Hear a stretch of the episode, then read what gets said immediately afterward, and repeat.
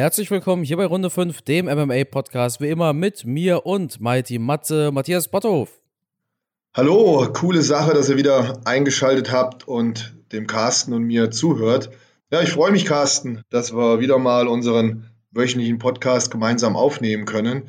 Ich weiß ja, dass du äh, aktuell etwas im Stress bist, aber das wollen wir jetzt nicht weiter hier ähm, zum Thema bringen. Das sind ja private Sachen und ähm, aber irgendwann ähm, kriegt der Carsten das auch hin, mit seinem neuen Mitbewohner.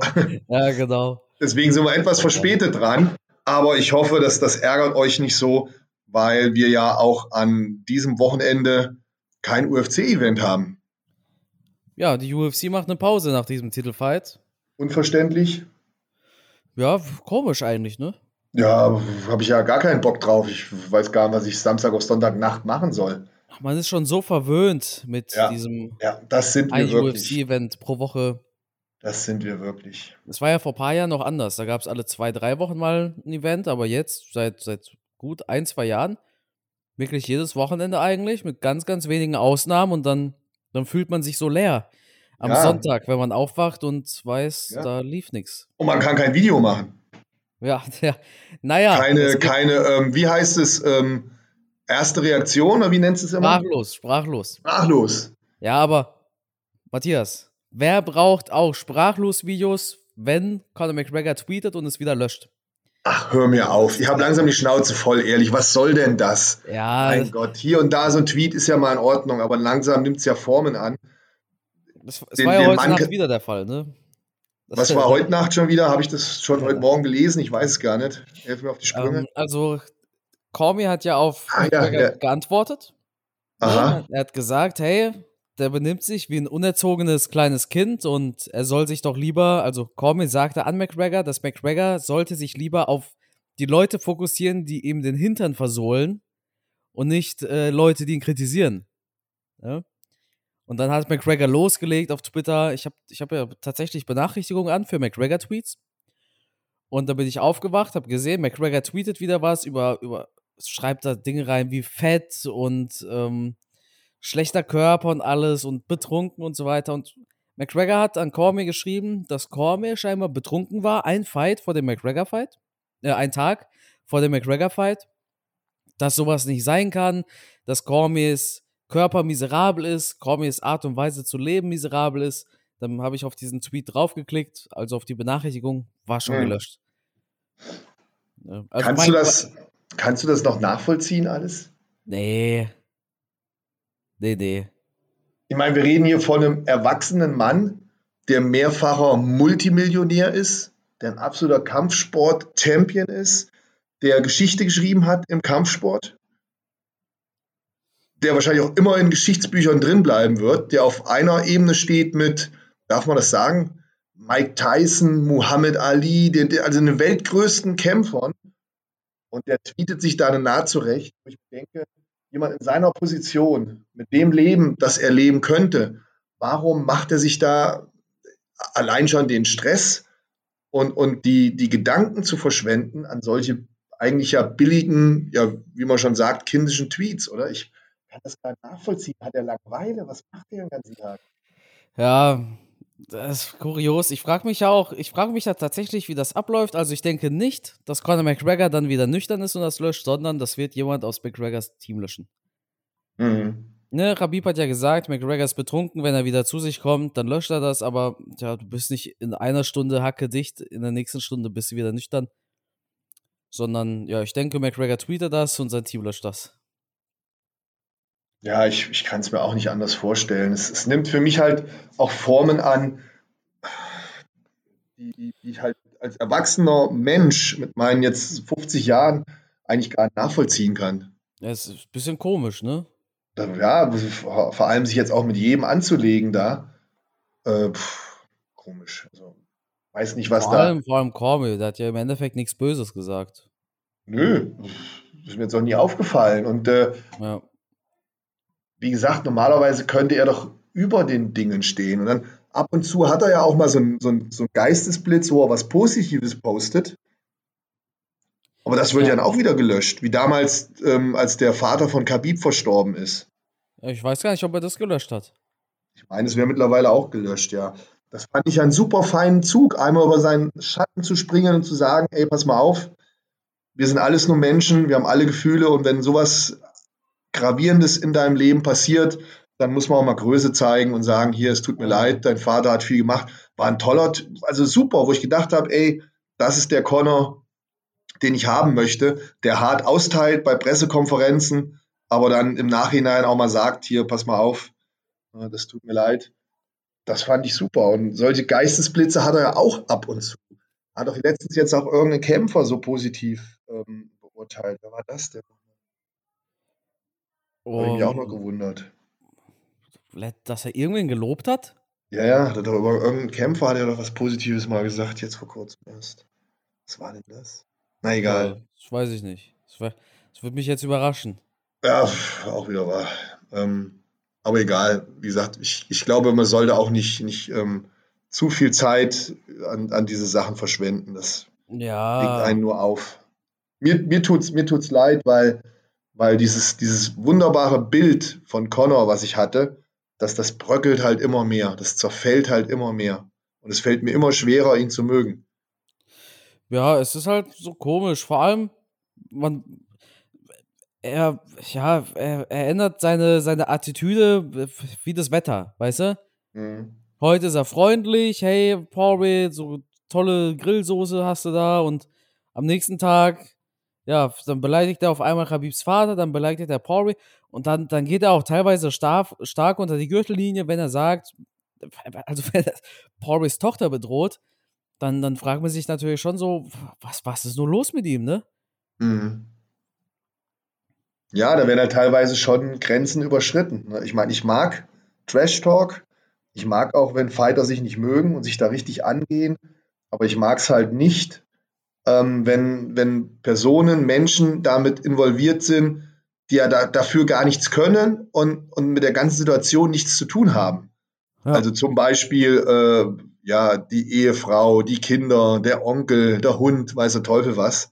Die naja. stehen nur daneben, haben gar nichts damit zu tun und kriegen dann einen auf den Deckel. Das finde ich unsinnig. Und, und der Kämpfer an sich bietet doch genügend Angriffsfläche für Trash Talk. Ja, gar keine Frage.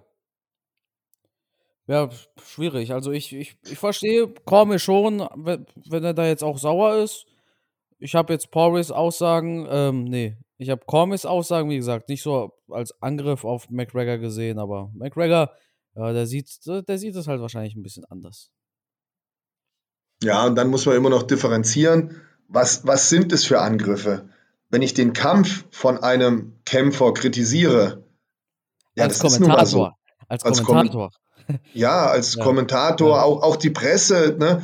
davon lebt ja ein Kämpfer. Ein Kämpfer lebt doch davon, dass er sowohl, wenn er gut gekämpft hat, positiv dargestellt wird, dass alle über ihn schreiben, einen Podcast über ihn machen auf der anderen Seite ähm, muss er natürlich auch damit leben, wenn er kritisiert wird. Das ist halt einfach so im Profisport, wenn ich das ja. mache. Das geht jedem Fußballer so, jedem Tennisspieler, jedem Leichtathlet. Das ging unseren Olympiateilnehmern so. Ne? Wenn sie gewinnen, dann sind es die allergrößten. Wenn sie verlieren, dann fragt man sich, was ist da los mit dem Sport? Ne? Die Schwimmer, ähm, alle unter ihren Bestzeiten. Und das gehört halt mal zum Business dazu. Und das muss man natürlich als Leistungssportler, als Topsportler auch abkönnen. Ja, ja. wer es halt nicht kann, soll es halt nicht machen. Ja, was soll man sagen? Ne, ist halt, ist halt Conor McGregor. Er ist ein kaputter Typ, glaube ich. Ich glaube ich glaub wirklich, er ist kaputt. Ich glaube, der, der, hat einfach irgendwann in seiner Karriere einen Knacks bekommen. Ja, will ich, will ich jetzt nicht abstreiten, bin ich voll bei dir. Ich denke auch, dass die ganzen, dieser, dieser ganze Druck, dieses, das ganze Geld, wir, wir stellen das ja immer als positiv dar, aber nicht ohne Grund gibt es ja, gibt es ja auch den Spruch, Geld verdirbt den Charakter, diese, diese ganzen Einflüsse von außen. Anscheinend hat ihn das wirklich verwirrt. Anscheinend findet er im Moment keinen Weg, wieder zu sich zu finden irgendwie. Ich weiß nicht, er ist irgendwie vom Weg abgekommen, habe ich das Gefühl. Ja. Ja. Wenn du dann so groß bist, so reich bist, dann weißt du halt auch nicht, wer ist Freund, wer ist Feind, wer meint es gut mit dir und wer will nur abschöpfen. Das macht es halt auch schwierig. Dann bist du irgendwann ein einsamer Mensch. Ja, das stimmt. Gut, er hat ja noch seine Familie, die hält ja zu ihm. Gott sei Dank. Ist ja auch gut so. Aber die, ich weiß nicht, inwieweit die Familie ihn vielleicht auch manchmal ausbremsen kann. Inwieweit die Ehefrau mal sagen kann, hier Schatz, lasst es jetzt. Ist jetzt gut. Ja. Das weiß man ja nicht. Wie viel Einfluss hat da die Frau? Ne? Oder ist die eher untergebuttert? Ist die Beziehung ausgeglichen? halt immer schwer bei so extremen Charakteren wie einem Conor McGregor. Ja, da, da hast du recht, Matthias. Gar keine Frage. Ich habe zu Hause überhaupt nichts zu sagen. Echt? Ach, hör auf. Bin ja daheim der Ausländer. ja, vielleicht äh, kommt es ja noch. Okay, muss ich mich durchsetzen. Ja, ja wird schwer. Allerdings. Aber jetzt lass uns wieder zu, zur, ja, wegkommen vom Social Media, Twitter-Wahnsinn und über die wunderbaren Kämpfe vom Wochenende sprechen, oder? Ja, UFC 265, Cyril Gahn versus Derek Lewis im Main Event. War eine richtig gute Fightcard eigentlich. Also die Maincard war, war gut, konnte man sich gut reinziehen. Ich denke, Chiesa gegen Lucke war, war richtig spannend, also wirklich sehr dynamisch auch. Aldo gegen Munoz war geil. Cyril Gahn gegen Derek Lewis, da sprechen wir wahrscheinlich noch ein bisschen länger darüber. Matthias, bei welchem Fight sollen wir anfangen? Also ich habe sogar noch ähm, mir die Prelims angeguckt. Auch da waren tolle Kämpfe dabei. Da möchte ich auf alle Fälle den, ähm, den äh, Kampf von Bobby, Bobby Grün, Bobby Green und wie hieß der andere noch? Raphael Fissiev. Mhm. Ein geiler Fight. Ich weiß nicht, ob du ihn gesehen hast. Der war ja nur auf ähm, dem Fight Pass zu sehen. Also eine richtige Schlacht über drei Runden. Haben auch beide dann die Bonuszahlung bekommen. Fand ich richtig top. Und welcher Kampf mich auch absolut begeistert hat, oder vielmehr der Kämpfer, war Vincente Luque. Also das fand ich unglaublich, unglaublich geil. Diese Submission, die er da hingelegt hat. Erst selber in der Situation, wo ich dachte, oh, jetzt wird's eng, das war's. Relativ schnell beendet. Er war ja in diesem Rear Naked Choke. Und dann kommt der da raus und setzt sofort den Konter an, macht einen eigenen Würgegriff und gewinnt das Ding durch Submission gegen einen Michael Chesser, Chisa, der ja bekannt ist für, für, seine, für seine Bodenkämpfe, für seine, seine guten Submission-Techniken. Also ich fand das Hammer. Also ganz tolle Technik, Technik allerhöchstes Niveau, ähm, Perfektion vom Allerfeinsten. Also das war, war Grappling, BJJ, oh, das ist ein Leckerbissen. Das war auch so unerwartet. Ja. Das war, hast du einmal geblinzelt, auf einmal war Chiesa in dieser Submission drin. Ja, auch wie er die angesetzt hat, von der ja. Technik her welche Perfektion, Schnelligkeit, alles. Und eigentlich hatte ich damit gerechnet, er steht auf und will weiter im Stand kämpfen und dann macht er so ein Ding. Also, boah, ich fand's, ich fand's mega. Ich war echt geflasht am Fernseher. Vor allem, weil der Kampf eben auch eigentlich so lief, wie Chiesa ihn haben wollte. Ja. Ja, hat er einen kleinen Fehler gemacht, bup, landet er in der Submission, bup, musste abklopfen. Also, Luke auf alle Fälle mega interessanter Fighter der sich auch stetig scheinbar verbessert, sofern ich das beurteilen kann. Kannst da gerne deine Meinung zu sagen. Bin gespannt, ähm, ob der in der Gewichtsklasse nochmal einen Title Shot bekommt und wie seine Chancen da stehen. Ja, er hat ja jetzt gegen Woodley gewonnen, jetzt gegen Chiesa. Ich denke, so ein Fall gegen Burns würde Sinn ergeben. Ne, wir haben ja Burns, mhm. der hat jetzt gegen Wonderboy gewonnen. Oder ein Fight gegen Leon Edwards. Den mhm. müssen wir ja auch irgendwie noch unterkriegen. Ja, weil der nächste Titelkampf ja feststeht. Ja, das ist Covington gegen Usman. Und ich weiß nicht, ob jetzt alle anderen so lange warten wollen, bis sie dann vielleicht eine Chance bekommen ja. und Usman dann doch einen anderen kämpft. Weißt du, was ich meine? Ähm, wir wissen ja jetzt nicht, wer drankommt. Die meisten sagen, es wird Leon Edwards. Zu 100% sicher ist es aber nicht. Und die müssen ja dann auch ewig lange warten. Wahrscheinlich bis nächstes Jahr. Und das ist natürlich auch nicht von Vorteil für den Kämpfer, zum einen schlecht fürs Portemonnaie und zum anderen natürlich auch schlecht, um, um in diesem Flow, in diesem Training drin zu bleiben. Das ist ja immer wichtig, diese ähm, Trainingsvorbereitungen zu machen für, das ist Fight Camp, für den Kampf. Ähm, da gibt es ja nochmal ganz anderes Gas. Das, das ne, bringt ja nochmal nach vorne. Und ein weiterer Kampf kann natürlich auch sehr gut sein. Einmal für deinen Namen, aber auch natürlich, um seine eigenen Skills immer auf höchstem Niveau zu halten. Wir haben ja gesehen, dass die Kämpfer, die am häufigsten kämpfen, sich eigentlich auch, auch am ehesten weiterentwickelt haben. Ja klar, die, die allermeisten, die inaktiv sind, die verpassen einfach diese Entwicklung. Wie ja. auch bei einem Conor McGregor. Ja. Ne? Wir hatten es ja gerade über ihn. Also, ich weiß nicht. Auf jeden Fall denke ich schon, dass wir Lucke auf dem Schirm haben sollten. Ich denke, er, er kämpft sich in Richtung Titelcontender. Wie gesagt, ich sehe ihn entweder gegen Burns oder gegen Edwards. Ja. Edwards ja, ist halt ein langweiliger ja. Charakter, weißt du? Der, der, also, mit dieser Performance gegen Diaz, ich meine, Diaz war unranked, Leon Edwards wäre fast gefinisht worden. Natürlich hat er ihn dominiert. Aber ich muss auch dazu sagen, Leon Edwards konnte ja schon aus diesem Fight gar nichts gewinnen im Endeffekt. Einfach mhm. aus dem Grund, dass Diaz ja unranked war. Ne? Außer ein bisschen Kohle. Das war zehnmal so wenig, wie Nate Diaz verdient hat. Schauen wir mal. Ne? Schauen wir mal. Ja, und. Je nachdem, also je nachdem, wie Covington gegen Usman ablaufen wird, vielleicht gibt es auch einen dritten Fight. Kann auch passieren, ja. Ne? Den Covington gewinnt. Ja. Ne? Den gab es diesmal nicht bei Covington gegen Usman 1, weil Covington sich ja den Kiefer gebrochen hat. Mhm. Oder Usman, besser gesagt, Covingtons Kiefer gebrochen hat. Ne? Ja, ich, ich denke mal auch, dass all die, die dahinter stehen, erst nochmal einen Kampf machen werden. Ähm, und für Leon Edwards schwierige Situation, weil Diaz ist jetzt in meinen Augen nicht der Maßstab. Natürlich ein absoluter Ausnahmekämpfer, Publikumsliebling, ich liebe den Typen auch. Also ich werde immer einschalten, wenn er kämpft. Aber mal ganz ehrlich, Nate Diaz gegen Vincente Luque, ich würde auf Luque tippen. Diaz gegen Covington, ich würde auf Covington tippen. Gegen Gilbert Burns, ich würde auf Burns tippen. Also da vorne die Jungs, die da fighten, die sind alle stärker als Nate Diaz. Und deswegen ist der, der Kampf natürlich von Leon Edwards ja, da auch nicht so hoch zu bewerten. Vor allem, weil er halt diese verkackte letzte Runde dann auch noch hatte. Ja, absolut. Das macht halt unheimlich schwer Fight, für ihn.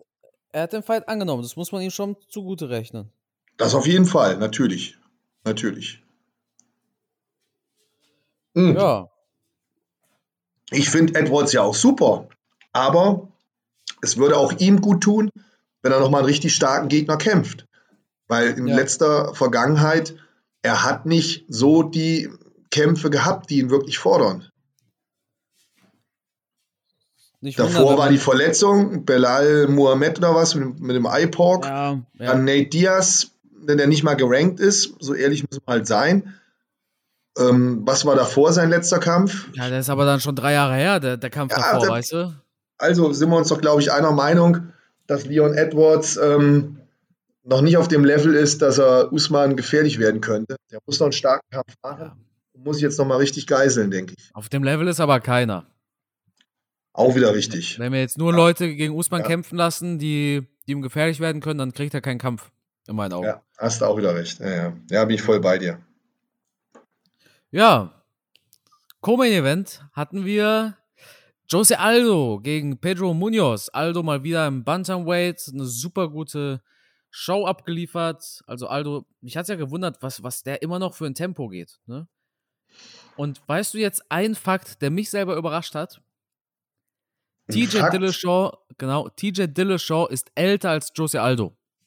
Ja, es ist krass. Ne? Aber da haben wir uns ja schon ein paar Mal vertan, ja. dass wir dachten, Jose Aldo wäre schon so extrem alt, schon so Ende 30, aber ist erst Mitte 30. Ich meine, er wäre 34. 34. Ja also Mitte ja. 30 und da, da verguckt man sich, weil der halt so früh angefangen hat und schon so lange dabei ist. Ich weiß ja. gar nicht, seit wann ist Jose Aldo Profi? Ähm, irgendwann in zwei, 2000er, oder? Ich weiß gar nicht genau. Also ja, bestimmt schon 15, 16 bis 20 Jahre, ne? Ja, 20 Jahre nicht. Nein, der wäre mit 14. Aber der hat doch, der hat doch schon, der hat doch schon mit, mit der war doch gerade mal volljährig, als der schon Profikämpfe gemacht hat. Das kann sein. Der, der hat, glaube ich, sein ganzes Leben lang auch noch nichts anderes gemacht. Weil schaut man sich mal die Lebensgeschichte an, der ist ja, hat ja wirklich auf der Straße gelebt, ist dann irgendwann ähm, mal in den Geschmack gekommen, dass er im Gym pennen konnte. Aber das ist halt so ein richtiger Straßenjunge. Der, da, da denkst du echt, der hat in der Pubertät schon als Profi in der UFC gekämpft. Ja, 2004 hat er sein Profidebüt gegeben. Ja, Wahnsinn, Wahnsinn. 16 Jahre. Ähm, das heißt, der hat ja. mehr Lebenszeit als Profi gekämpft, ne, als, als Kind gespielt, könnte man sagen. Ja, wahrscheinlich schon. Krass. Ja. Also nicht wundern, wenn man bei Zeit. mir im Hintergrund gerade Geräusche hört, aber mein Hund dreht hier ein bisschen durch. Nö, es geht. Also ich höre jetzt nichts und äh, die ja. Zuhörer werden es uns verzeihen. Ja, aber Leute, fahrt euch das mal rein, wenn jemand über so einen langen Zeitraum so viele harte Fights macht und so viele Trainingscamps, also das ist schon, Jose Aldo ist auf alle Fälle eine Legende, kann man sagen, was man will. Und ähm, dafür, dass er schon abgeschrieben wurde, hat er eigentlich in der Vergangenheit immer wieder starke Fights gemacht. Auch wenn er da vielleicht hier und da verloren hat gegen Petre Jan, okay, da ist es keine Schande, gegen den kann man verlieren. Marlon Moraes, das war ein knappes Ding, hätte man auch ihm geben können. Volkanowski ist natürlich auch, ne, hat er Punktsieg verloren, das ist auch eine Bombe. Also er hat immer nur mit den Besten gekämpft und auch jetzt Pedro Munoz ist kein Mensch, der zu unterschätzen ist. Ich nee, auf keinen Fall. Hat, hat ja auch gegen Garbrandt einen guten Knockout gelandet. Eben. Also ich, der, ich, was mich so begeistert an Jose Aldo ist einfach der Fakt, dass man ihn wirklich schon abgeschrieben hat. Mhm. Nach dieser McGregor-Niederlage. Da, da hat er einfach ein paar Niederlagen in Folge gehabt. Aber der hat sich so zurückgekämpft und dieser Wechsel ins Bantamweight hat ihm so gut getan. Das ist Wahnsinn eigentlich. Ja, und ich finde in der dritten und letzten Runde, die mich am meisten begeistert hat, da haben wir eigentlich wieder den, den alten Jose Aldo gesehen, als wäre er auf einmal wieder ähm, fünf bis zehn Jahre jünger. Tempo ja. gemacht, schnelle Hände, Kombinationen geschlagen, harte Low Kicks. Auch zum Körper. Ja, ja, ja. Also da hat er mir richtig gut gefallen. Und ähm, ja, ich, ich, ich, ich würde es mir wünschen, allein weil er schon so viel für den Kampfsport gemacht hat, auch in Brasilien natürlich eine riesen Fanbase hat, dass er irgendwann vielleicht doch nochmal eine Titelchance bekommt. Ja, wir dürfen nicht vergessen, hat er letztes Jahr erst gehabt. Ach, war das erst letztes Jahr? Ja, er hat doch gegen Piotr Jan um den äh, Gürtel gekämpft. Krass, krass. Das war also Ja, stimmt, Jahr. da hat er verloren, genau. Das ja, war. Genau. Ach, das war 2020 erst. Ja, Wahnsinn. Ja, ja. Auch, auch schön zu sehen, wie aktiv der noch ist, ne? Mhm. Ich dachte, es wäre viel länger her gegen Petrian. Nee, nee, nee, das war erst letztes Jahr. Wahnsinn. Damals, das, Jan gegen Sterling war ja Jans erste Titelverteidigung dann. Ja, ne? ja. Ja, stimmt. Es war ist genau ungefähr ein Jahr her, ne? Ja. Als, als Petrian dann äh, gegen. Also war, gegen das, war, das nicht, war das nicht das Co-Main-Event von Masvidal gegen Usman? Ja, vollkommen richtig. Fight Island, oder? Ja. Genau. Das stimmt, ist ungefähr genau ein Jahr her, weil letztes Jahr ja. im Sommer war das. Das war Sommer, genau, genau, genau. Erinnern. Ja, cool. Na, schauen wir mal, wie es weitergeht mit Aldo. Jedenfalls, ähm, er hat mir super gut gefallen und man, man hat auch die, die Freude, hat man ihm angesehen. Ja. Dass er auch selber wieder Selbstbewusstsein hat, dass er selber wieder Freude hat an seinen Kämpfen. Ähm, er hat, hat positive Energie ausgestrahlt.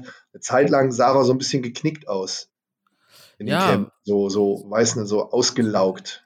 Als, ne, als würde er so ein paar Hemmungen haben. Ja, ja. Ne? Vollkommen nee. richtig. Aldo ist schon ein guter. Also ich finde, der Wechsel hat ihm wirklich gut getan. Ja, und egal wie es mit der Karriere weitergeht, ich werde da immer Fan bleiben.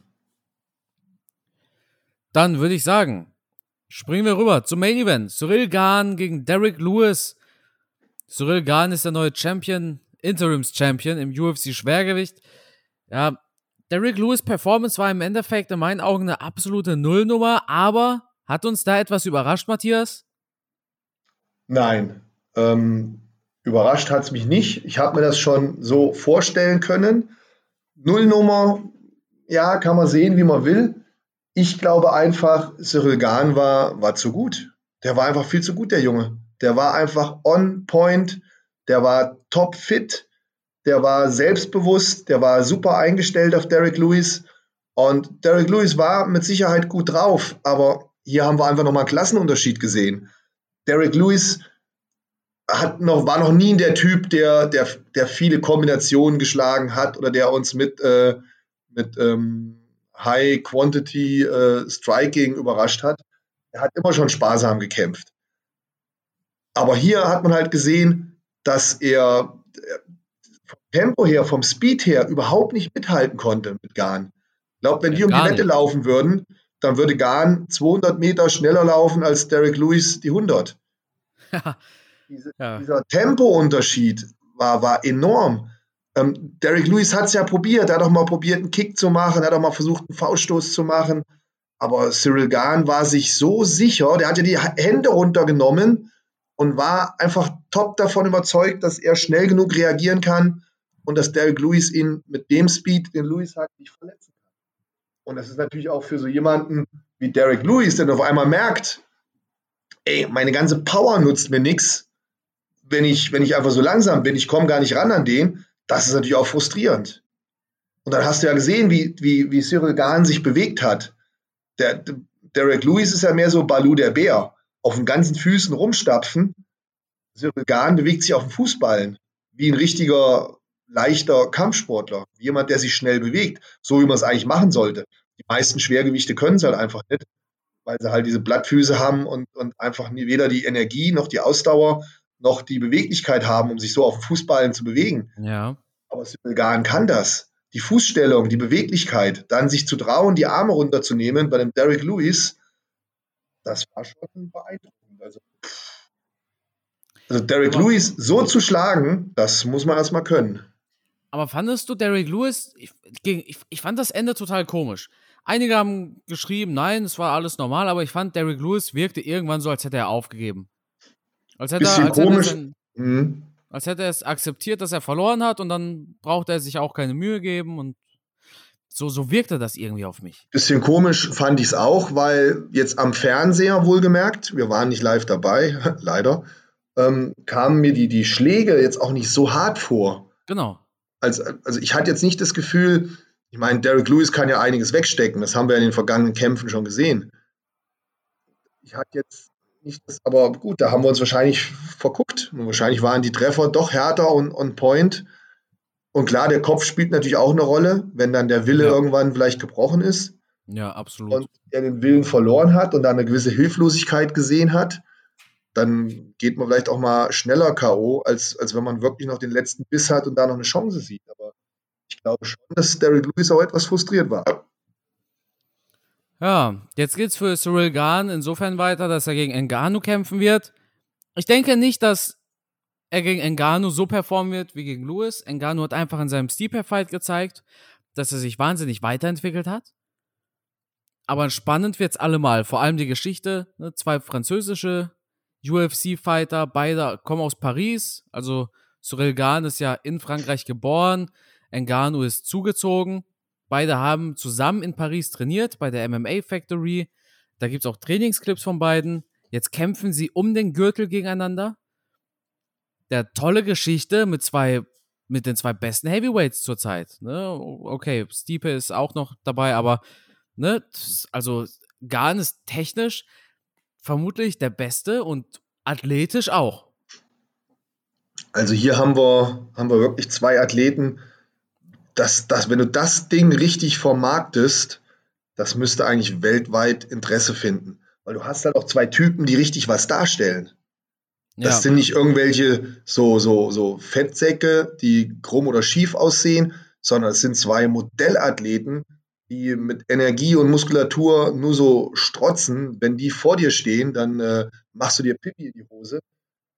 Die, die sehen halt auch so aus wie echte Champions kannst mega vermarkten. Und dann kommt ja noch hinzu, die sehen nicht nur gut aus, die können auch noch kämpfen. Das sind die ja. Titelträger, die wir aktuell ja. haben, die mit absolut überragender Performance in der Vergangenheit ihre Leistung bewiesen haben. Das heißt, die sehen nicht nur, nicht nur gut aus, die können auch noch richtig kämpfen. Das ist praktisch das, äh, ja, das Gegenstück zu, zu Anthony Joshua und Tony Wilder im Boxen. Also Garn hat ja eine gewisse Ähnlichkeit mit Joshua, finde ich. Stimmt, manchmal, wenn man so schnell drüber guckt, ne? Ja, ne, ist tatsächlich so. Und in der also Vergangenheit habe ich immer gedacht, na, der Cyril Gahn gegen Engano hat er keine Chance. Aber jetzt, wo ich mir angeschaut habe, dass sie schon Sparring miteinander gemacht haben, da habe ich ein ganz anderes Gefühl. Weil wenn die wirklich schon miteinander Sparring gemacht haben, das nimmt dir auch die Angst vorm Gegner. Und das ist schon mal ein großer Faktor, der dir in die Karten spielt, wenn du keine Angst vor Engano hast. Kann es nicht auch deine Angst fördern? Wenn du beim Sparring aufs Maul gekriegt hast. Ja. Das glaube ich aber nicht. Ja, wer weiß. Sehr spannend ist Wir es wissen natürlich nicht. Das wissen Ja, nur die eben. beiden. Das wissen nur die beiden. Aber Genauso gut kann es ja auch Enganus Angst fördern im Endeffekt. Ne? Also super spannendes Ding, ja, wirklich beeindruckend, weil beides sind Kämpfer, die von 0 auf 100 gegangen sind. ja, Engano mit 26 oder sowas erst angefangen, mit Kampfsport überhaupt. Cyril Gahn auch vor fünf Jahren erst mit Kampfsport angefangen. Also das, das ist Wahnsinn. Beide stehen jetzt an der Spitze ihrer Gewichtsklasse in derselben Sportart. Wahnsinn einfach. Mhm. Aber das zeigt uns auch, wie viel doch ähm, Athletik und anscheinend doch auch Genetik eine Rolle spielt, gerade bei den schweren Jungs. Also du musst eine gewisse körperliche Performance mitbringen, um, um da an der Spitze mitzuhalten. Und ich bin mir sicher, dass beides richtig, richtige Top-Sportler sind. Also sie könnten auch erfolgreich sein in anderen Sportarten. Ja, Das sieht man auch schon an, der, an, der, an, dem Körperbau, ne? welche Dynamik die haben, welche Schnelligkeit. Schaut man sich Trainingsaufnahmen an, wenn Cyril Gahn am Laufen ist oder Enganu, das hätten, glaube ich, auch Top-Sprinter werden können oder Footballspieler oder, oder Zehnkämpfer oder so. Die haben schon richtig Power, die haben richtig Gas. Und wenn du dann im Kopf noch das Ganze umsetzen kannst, ein gutes Trainingscamp hast, ähm, gute, gute Trainer hast, dann kannst du anscheinend schnell zu einem echten Champion werden im Kampfsport. Ich finde es ja beeindruckend, dass wir jetzt zwei französische, also zwei UFC-Champions aus Frankreich haben, während MMA dort immer noch verboten ist oder zumindest lange Zeit Mhm. verboten war. Wenn, dann ist es seit diesem Jahr erlaubt. Also das Training nicht, aber das Kämpfen. Währenddessen warten wir in Deutschland auf den ersten gerankten Fighter seit Dennis Siever. Ne? Ja, aber ich, ich glaube, dass Kampfsport in Frankreich größer ist als in Deutschland, oder? Ja, aber ja, die dürfen dort nicht mal kämpfen. Vergiss Ja, das ist auch das Kuriose. Das ist, es ist verrückt, oder? Und trotzdem Okay. haben die jetzt zwei, ja, kann man nur, ist es Zufall? Ja, weiß ich nicht. Ich weiß es auch nicht. Es ist, äh, ne, es ist wie es ist. Schade drum, aber ja, Frankreich hat da jetzt zwei echte Aushängeschilder. Ähm, kann Ist man sich aber gar nicht cool. vorstellen. Ist aber cool, weil vielleicht gibt es irgendwann ein Event in Frankreich und allzu weit ist es ja nicht. Also klar, kommt drauf an, wo man in Deutschland wohnt, aber. Für dich vorher- ist es nicht so weit. Ja, mittlerweile schon, aber ich habe vorher an der Grenze gewohnt. Ja, stimmt, stimmt. Und äh, das, das wäre natürlich geil, ne? So ein Event in Paris, in so einer großen Halle, in diesem, in diesem Stadion von PSG. ja. Das, Das wär der Hammer. Das, das wäre natürlich was. Also das würdest du ehrlich, voll kriegen. Also, ja klar, also vor allem Gahn gegen Engano könntest du damit eigentlich voll machen. Das sind Ja. noch zwei Franzosen. Ja, ich sag, das, Ja. das würdest du sofort voll kriegen. Die Karten wären schneller weg, ähm, wie die frischen Croissants morgens, die französischen Blätterteighörnchen an der Bäckerbude in Frankreich. Du brauchst ja jetzt nicht erklären, was Croissants sind, Matze. Das, Ja, das, ähm, das, ist, das ist meisten. ja. Ähm, das ist faszinierend, ja. Ich bin Ja. mal gespannt, ob die UFC das macht. Gut. Nächste Woche haben wir kein Event. Traurig. Dementsprechend würde ich sagen, war es das mit der aktuellen Episode. Und das Schlusswort, das gehört natürlich dir. Ja, vielen Dank fürs Zuhören. Hat mich gefreut, dass ihr mal wieder Muße gehabt habt, einzuschalten. Und ja, ihr werdet natürlich am Wochenende den Event genauso vermissen wie ich. Wenn ihr da über die Runden kommen wollt, dann ein kleiner Tipp von mir. Schaut beim Carsten auf dem YouTube-Kanal vorbei. Der ähm, würde ich dann anderweitig äh, in Stimmung halten und auf dem Laufenden, damit ihr nicht so traurig seid und das bis nächste Woche aushaltet. Also in diesem Sinne, durchhalten. Wir freuen uns auf die nächste Woche für eine weitere Podcast-Folge. Bis dahin, liebe Grüße und tschüss.